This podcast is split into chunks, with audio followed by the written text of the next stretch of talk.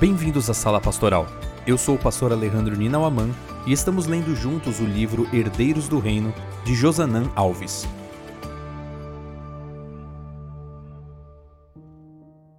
Capítulo 6 Reinos com pés de barro.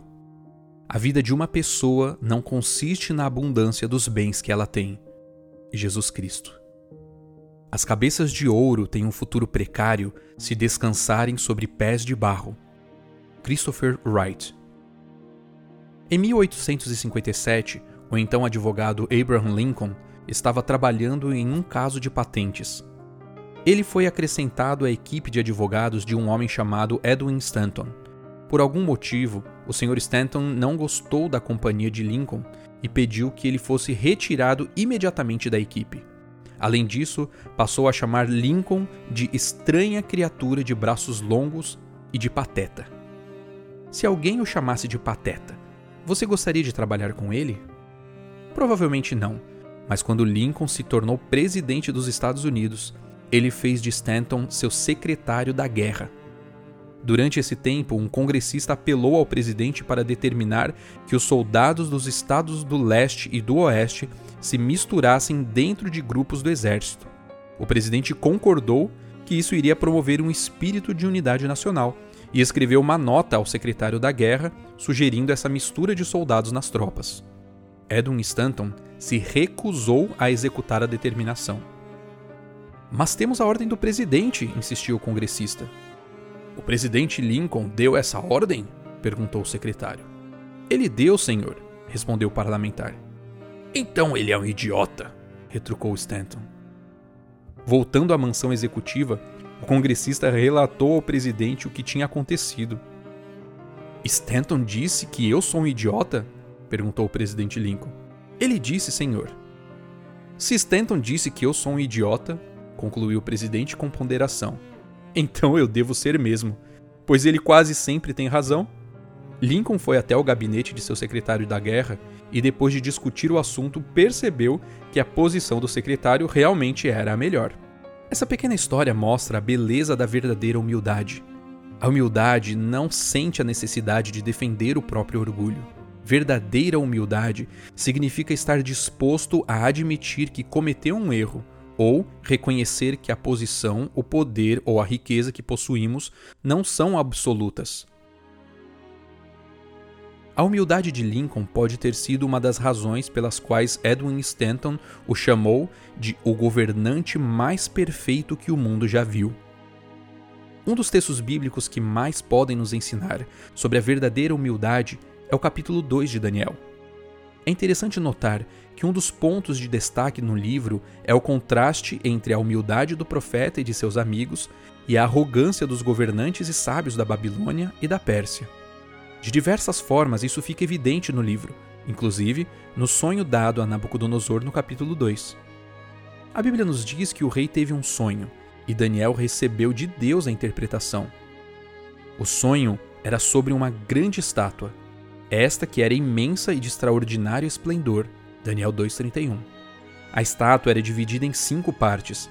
A cabeça era de ouro, o peito e os braços eram de prata, o ventre e os quadris eram de bronze, as pernas eram de ferro e os pés eram em parte de ferro e em parte de barro. Daniel 2, versos 32 e 33. Cada um desses metais representava um reino que dominaria o mundo. Esses reinos eram Babilônia, Medo-Pérsia, Grécia e Roma Imperial. Os pés de ferro e barro representavam Roma dividida em dez reinos. Quatro pontos nessa profecia nos falam sobre a necessidade de compreender a humildade que devemos ter diante da soberania divina.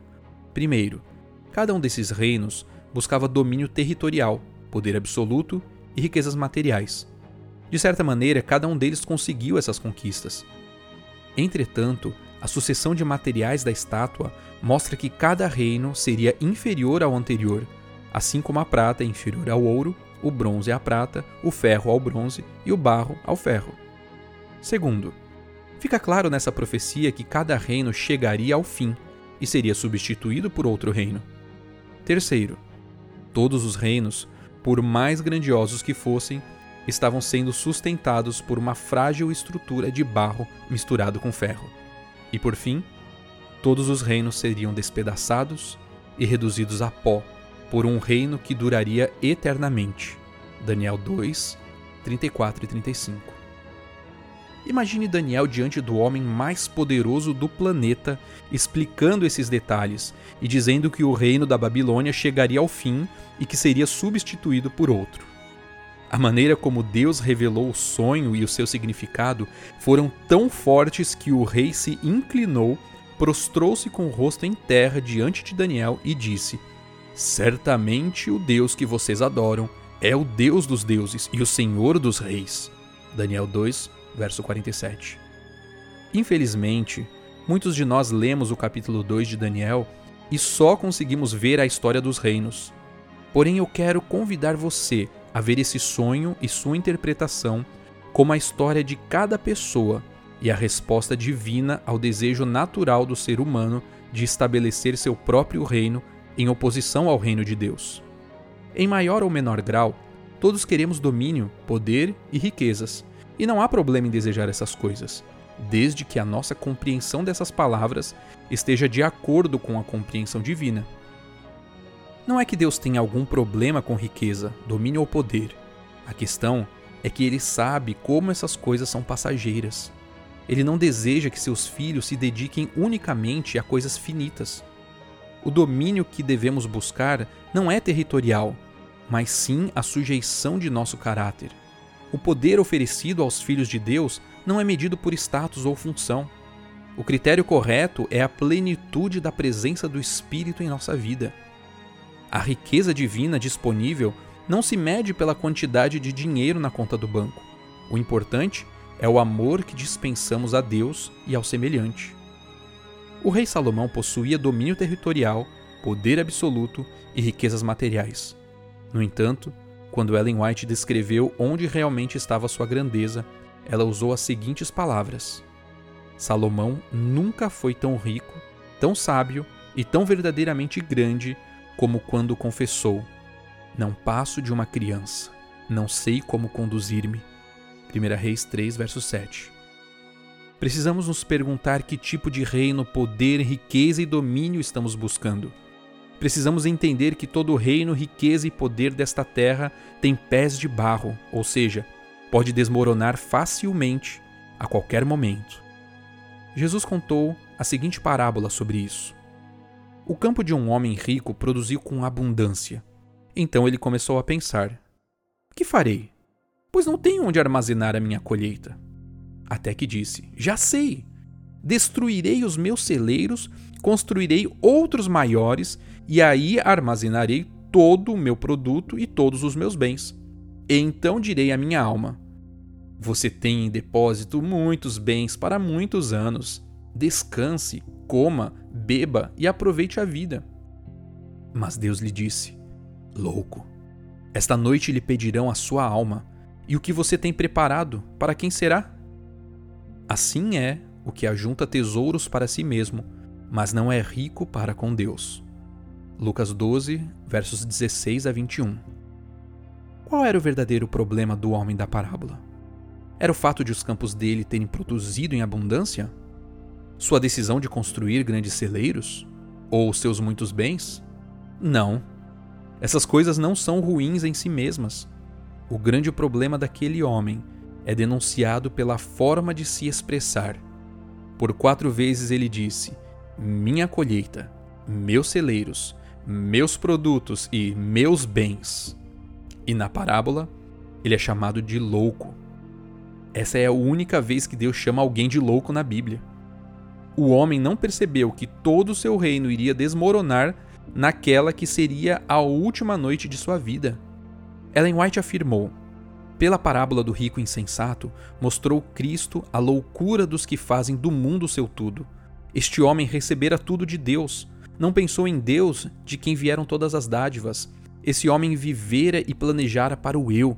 Este homem escolheu o material em vez do espiritual, e com o material tem que sucumbir. A ilustração é aplicável a todos os tempos.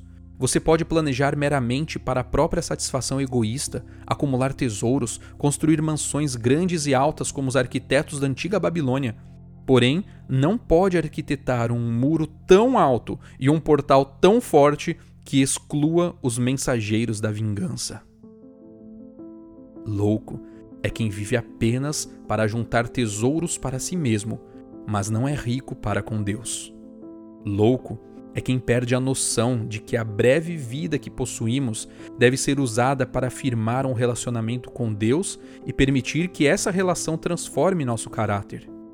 O ensino bíblico da fidelidade cristã tem como objetivo nos levar a pensar com humildade sobre o que temos e somos e a reconhecer que acima de nós e do que possuímos existe um Deus eterno e poderoso que deseja guiar nossa vida não de acordo com os padrões humanos, mas de acordo com os valores do reino que não passará.